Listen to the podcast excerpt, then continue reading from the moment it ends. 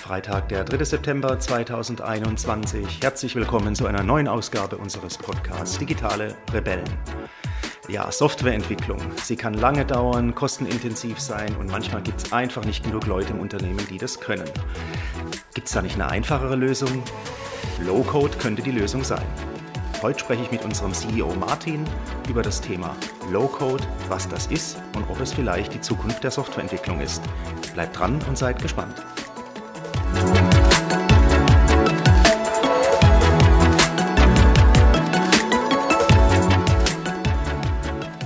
Ja, hallo Martin, ich grüße dich bei diesem schönen Septembertag. Ähm, wir haben heute das erste Mal das Vergnügen, miteinander im Podcast zu sprechen über das Thema Low Code.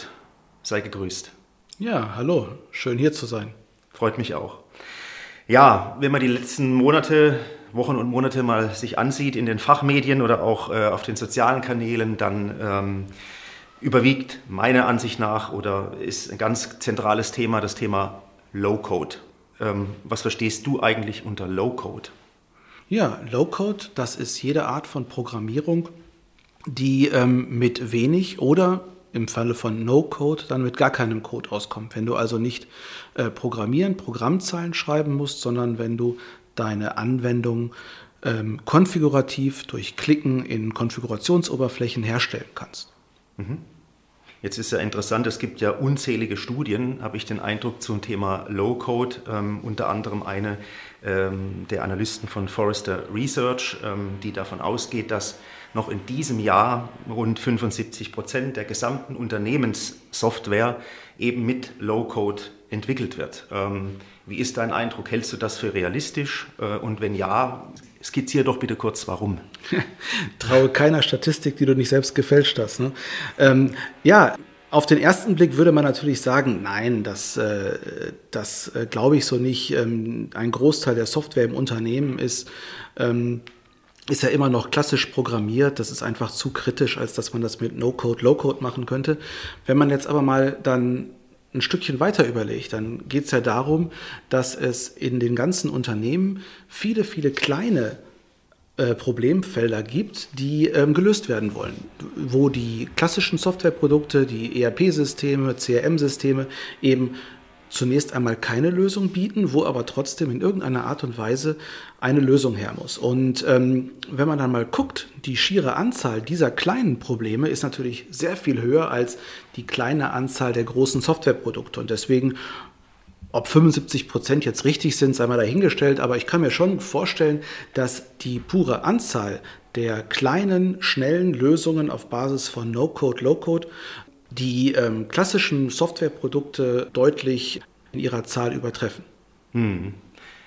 Ja, spannend. Jetzt gibt es ja Low-Code, ist, Low-Code ist ja nicht neu, das gibt es ja schon etwas länger. Jetzt, warum gibt es ja nicht schon längst mehr Anwendungen auf dieser Basis? Ähm, wie ist denn die Entwicklung zu sehen, deiner Ansicht nach? Kommt ja immer darauf an, wie man das sieht. Ne? Die, ja. ähm, wenn man jetzt mal guckt und ins Unternehmen reinschaut, es gibt eine ganze Reihe von, von Anwendungen auf Basis von Access, auf Basis von Excel. Die werden natürlich jetzt nicht Low-Code, No-Code genannt, aber im Grunde genommen sind sie genau das. Wenn man sich jetzt anschaut, was heutzutage unter Low-Code, No-Code am Markt verfügbar ist, dann ist man, muss man einfach sagen, diese Produkte sind teilweise noch relativ neu. Die haben einfach noch keine Zeit gehabt, sich ähm, zu verbreiten. Außerdem kommen wir aus so einer ähm, aus so einer Zeit, wo ganz häufig gesagt wurde, ja, wir versuchen alles nach Möglichkeit mit wenigen Softwareprodukten abzudecken. Also lieber keine Lösung haben, anstatt eine Lösung neben der Hauptlösung ähm, reinzusetzen. Und äh, das wechselt jetzt gerade wiederum. Man, man stellt also fest, wir haben gar nicht genug ähm, Kapazität, wir haben haben nicht genug Energie, wir wollen vielleicht auch das hauptsächliche System gar nicht so stark mit allen unterschiedlichen Prozessen und so weiter belasten. Und da entwickelt sich jetzt gerade wieder ein neuer Markt und in diesen Markt stoßen natürlich diese neuen Anbieter rein. Im Grunde genommen sind wir einfach nur jetzt am Anfang einer Entwicklung und deswegen gibt es noch nicht so viele Anwendungen. Wobei, wenn ich jetzt mal das letzte Jahr Revue passieren lasse, es sind irrsinnig große Mengen an Anwendungen hinzugekommen. Da ist also unheimlich was passiert und ich glaube, wir sind jetzt schon deutlich weiter, als wir das noch im letzten Jahr gewesen sind und dieser Trend wird weitergehen und dann bin ich mir auch sicher, dass wir äh, die 75 Prozent da in irgendeiner Art und Weise erreichen werden. Hm. Kannst du ein Beispiel nennen oder Beispiele? Ich meine, Power Apps von der Power Plattform ist ja so, ein, so eine Lösung, äh, Low Code. Was fällt dir da noch ein spontan? Also ja, also es gibt, es gibt eine ganze Reihe. Je Geschäftsbereich wahrscheinlich oder je Anwendungsbereich, ne, klar. Ja, die, die, die Plattformen selber sind ja eigentlich relativ ähm, unabhängig von von dem Einsatzzweck, das ist ja gerade der Sinn der ganzen Sache. Mhm. Und äh, klar ist äh, die Power-Plattform von Microsoft sicherlich einer der, äh, der Platzhirsche. Es gibt noch ein paar andere, die nicht aus der Ökosystemecke kommen, sondern die eher dann ähm, sich ähm, eigenständig entwickelt haben. Und natürlich gibt es auch den ganzen Markt der klassischen äh, BPMN-Produkte, also der, der Workflow-Systeme, die an der Stelle jetzt natürlich auch Morgenluft äh, schnuppern und das Ganze dann in Richtung Low-Code, No-Code weiterentwickeln. Ja? Nintex zum Beispiel hat dort auch einiges an Funktionalität im Einsatz, aber es gibt da auch ähm, ganz, ganz viele andere Produkte, die das machen. Hm. Jetzt fällt da im Dunstkreis des Begriffs Low-Code auch immer der andere Begriff des Citizen Developers. Also Citizen, der Bürger, wörtlich übersetzt, ähm, ist so irgendwie so ein hübscher Begriff, der so ein bisschen suggeriert, ne, ja, eine Bürger, eine Softwareentwicklung der Bürger, also was dahinter steckt, ist, ähm, dass man damit sagen will, ja, im Grunde genommen kann das fast jeder ne, Low-Code-Anwendungen entwickeln, wenn er ein wenig ein technisches Verständnis hat. Also das ähm, ist schon vorausgesetzt. Wie siehst du das denn? Ist das tatsächlich so oder ist das eher ein bisschen übertrieben? Auf jeden Fall. Also das ähm, ist durchaus möglich. Man muss natürlich und das ist genau der richtige, ähm, das ist genau die richtige Einschränkung. Man muss ein, ein gewisses technisches Verständnis haben, beziehungsweise ein gewisses abstraktes Verständnis von der Problemstellung, die man versuchen möchte zu lösen. Und man braucht natürlich auch den Wunsch, ein bisschen zu tüfteln, ein, ein, das Ganze auszuprobieren und äh, sich in ein solches Thema reinzuarbeiten. Wenn ich das einfach nur verwenden, wenn ich eine solche Anwendung wie Power Apps nur verwenden möchte, analog wie, wie Word, oder wie Excel, dann mhm. werde ich wahrscheinlich keinen Erfolg haben. Für diese Personen ist das nicht äh, gedacht. Ähm, die haben aber wahrscheinlich in Word auch äh, nie mit komplexeren Vorlagen, mit Formatvorlagen oder sowas gearbeitet. Wenn ich jetzt aber so jemand bin, der schon früher gesagt hat, ja, das muss doch besser gehen, ich möchte komplexe Serienbriefe machen oder in Excel habe ich dann äh, Querverweise verwendet mit mehreren Spalten und Tabellen, dann sind die Chancen schon deutlich besser, dass ich auch die etwas höhere Komplexität von Power Apps oder von anderen äh, Low-Code-Plattformen verstehe und auf der Basis dann auch Software entwickeln kann. Will damit sagen, wir haben vor zehn Jahren haben wir das Ganze Power User genannt, ja, dann haben wir das äh, ach, es gibt da verschiedenste Begriffe. Aktuell ist halt Citizen Developer, aber im Grunde mhm. genommen geht es nur um die Leute, die so sehr für ein Thema brennen und die sich so in eine Software reinfuchsen können, dass sie eben nicht nur das mit der Software machen können, was jeder andere User auch kann nach einer einfachen Schulung, sondern darüber hinaus kreativ und gestalterisch tätig werden. Das kann nicht jeder, das will auch nicht jeder, aber ich glaube schon, dass wir mit der neuen Generation von Power Apps, Power Automate und auch mit anderen Lösungen durchaus die Menge an Personen erweitern, die heutzutage Citizen Developer werden können. Ähm, die mhm. Software ist inzwischen so einfach zu bedienen. Sie ist ähm, so voll mit Funktionen, die auch schon einen sichtlichen Mehrwert bringen, dass ich mir gut vorstellen kann und es selber auch schon erlebe, dass immer mehr Personen das machen. Hm. Das ist ja auch ein Stichwort Richtung Softwareentwicklung, ähm, Fachkräftemangel. Ähm, das heißt ja oft, die, der Fachkräftemangel, ne, der kann eben genau durch diese Low-Code-Anwendungen, dadurch, dass das immer mehr können, äh, überwunden werden. Siehst du das auch so?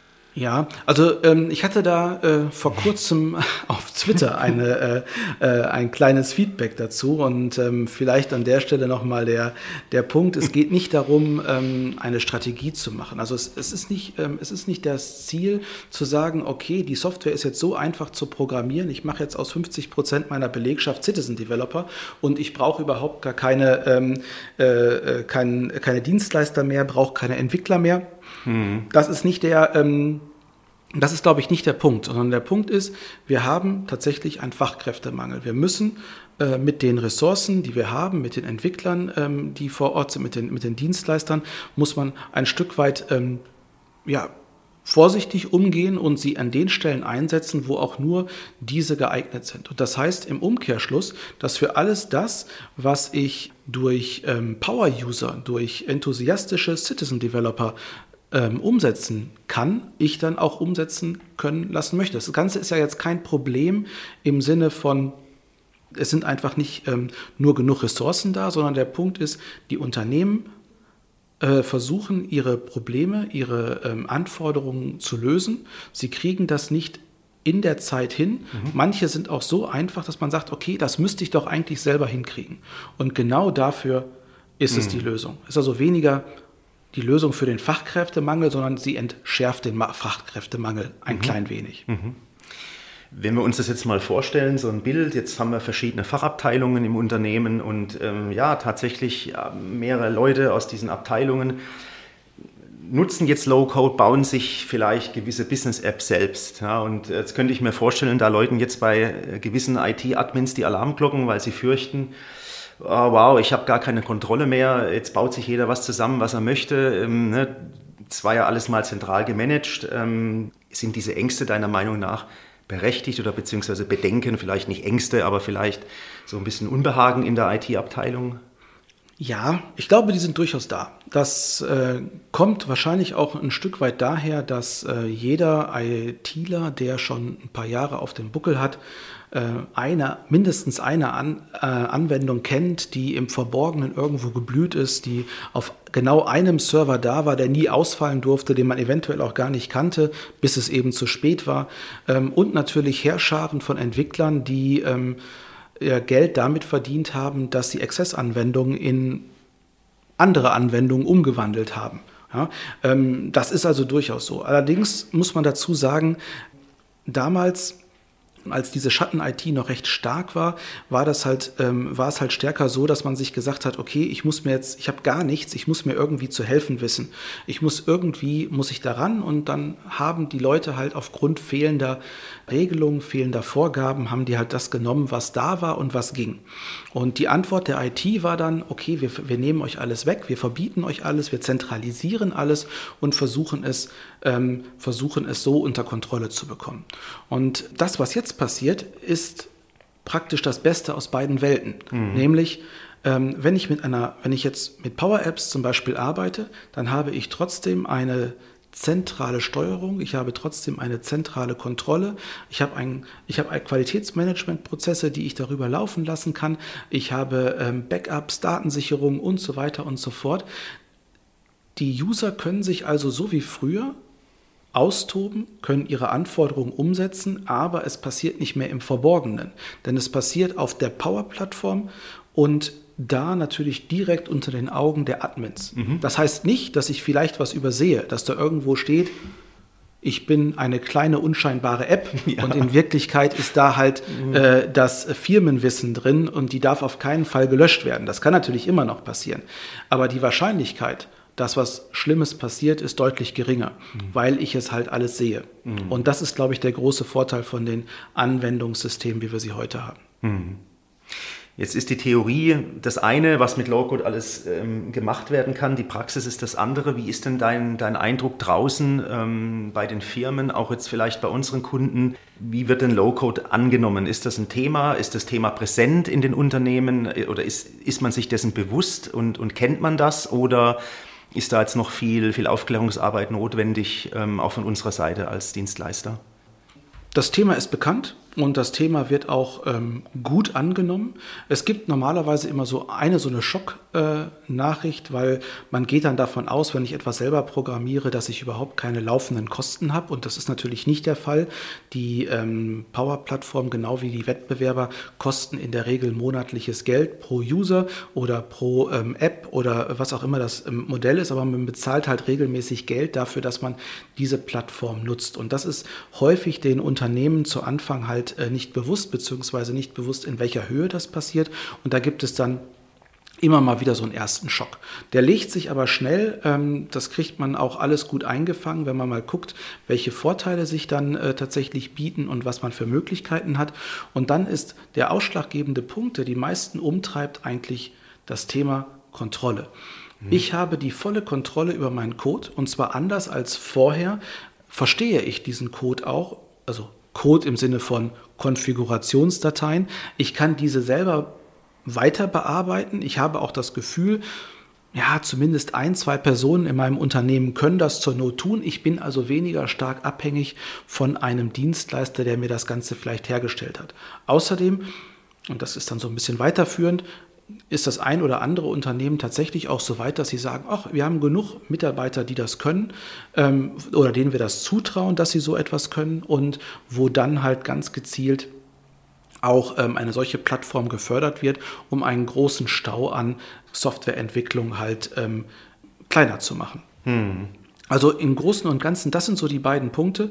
Schlussendlich der entscheidende Punkt, wie es dann weitergeht, und das finde ich halt sehr viel wichtiger, ist, dass nach den ersten ein, zwei Projekten eigentlich praktisch jeder Kunde festgestellt hat, und das gilt insbesondere auch, wenn man weiterhin auf die Zusammenarbeit mit einem Dienstleister setzt, dass sich diese Projekte extrem schnell umsetzen lassen. Mhm. Man hat deutlich schneller eine Oberfläche, man hat deutlich schneller eine Datenbank und man kann deutlich schneller mit dem System schon mal arbeiten und äh, ganz im Sinne der agilen Entwicklung dann halt iterativ die Software verbessern. Das ist ganz häufig bei ähm, Full-Code-Systemen eben nicht so stark der Fall. Ich weiß, auch dort gibt es Baukästen und so weiter. Aber die brauchen in der Regel eine höhere die haben eine höhere Start, ähm, äh, eine höhere Startzeit, die brauchen ein bisschen, bis sie zu diesem Punkt sind. Man sieht später etwas und in der Regel dauert es auch, ähm, ist es auch ähm, komplizierter, dort Veränderungen reinzubauen. Und genau diese Geschwindigkeit gepaart mit dem geringen Aufwand, das ist momentan das, was Low-Code, No-Code für viele sehr attraktiv werden lässt, mhm. ähm, weil sie gemerkt haben, ich kann auf besondere Funktionen mhm. tatsächlich verzichten. Ich brauche vielleicht auch nicht alles genau so vom Layout her, wie ich mir das vorstelle, sondern ich nehme den Standard und spare dadurch Geld und Zeit. Und das ist, glaube ich, der wesentliche Vorteil. Das ist wahrscheinlich dann auch einer der, der Gründe, warum Firmen Low-Code dann anwenden ne? oder warum sie das möchten. Genau. Ähm, ne? Also das ist eine, wahrscheinlich der, der driftigste Grund. Ja? Ich muss nicht immer gleich die, die volle Entwicklerlösung haben, ne, vielleicht die, die, umfangreiche, sondern es reicht auch vielleicht eine Standardlösung, ne, wie du es gerade gesagt hast. Klassisches, ja. klassisches Beispiel, ähm, jetzt während, äh, während Corona. Es mussten Lösungen her ähm, fürs, für Testtermine oder für Impftermine. Mhm. Ja, die hätte man jetzt tatsächlich mit Listen, mit Excel machen können. Man hätte auch irgendwelche anderen Lösungen nehmen können oder man hätte sie sich auch programmieren lassen können.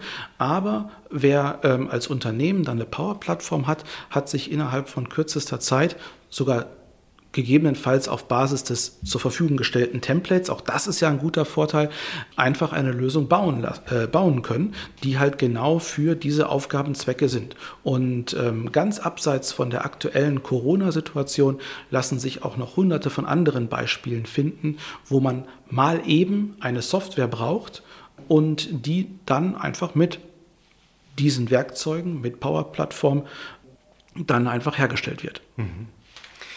Also ich höre so ein bisschen raus, Low-Code, ein Konzept mit Zukunfts Zukunftsfähigkeit. Was, wo siehst du denn Low-Code? Ja, wagen wir mal einen Blick in die Glaskugel, so einen kleinen. Wo siehst du denn Low-Code? So fünf Jahre in der Zukunft. Wird das dominieren? Wird das eine starke Rolle einnehmen? Wie kann es da deiner Ansicht nach aussehen? Auf jeden Fall ist der Einsatz von No-Code, Low-Code-Systemen momentan stark steigend und das wird es wahrscheinlich auch noch für die nächsten paar Jahre bleiben. Wir haben noch an verschiedensten Stellen Optimierungspotenziale. Da freuen wir uns auch schon auf das, was äh, Microsoft uns dort in Zukunft ähm, noch äh, bringen wird. Wir werden mehr Funktionalitäten sehen, wir werden komplexere ähm, Strukturen sehen, die man äh, wird abbilden können. Und ähm, ich glaube insgesamt, dass die Benutzung stark zunehmen wird. Ob sich dann irgendwann wieder so ein, ein Umschwung anbahnt, sicherlich, das wird kommen. Wann das sein wird, keine Ahnung.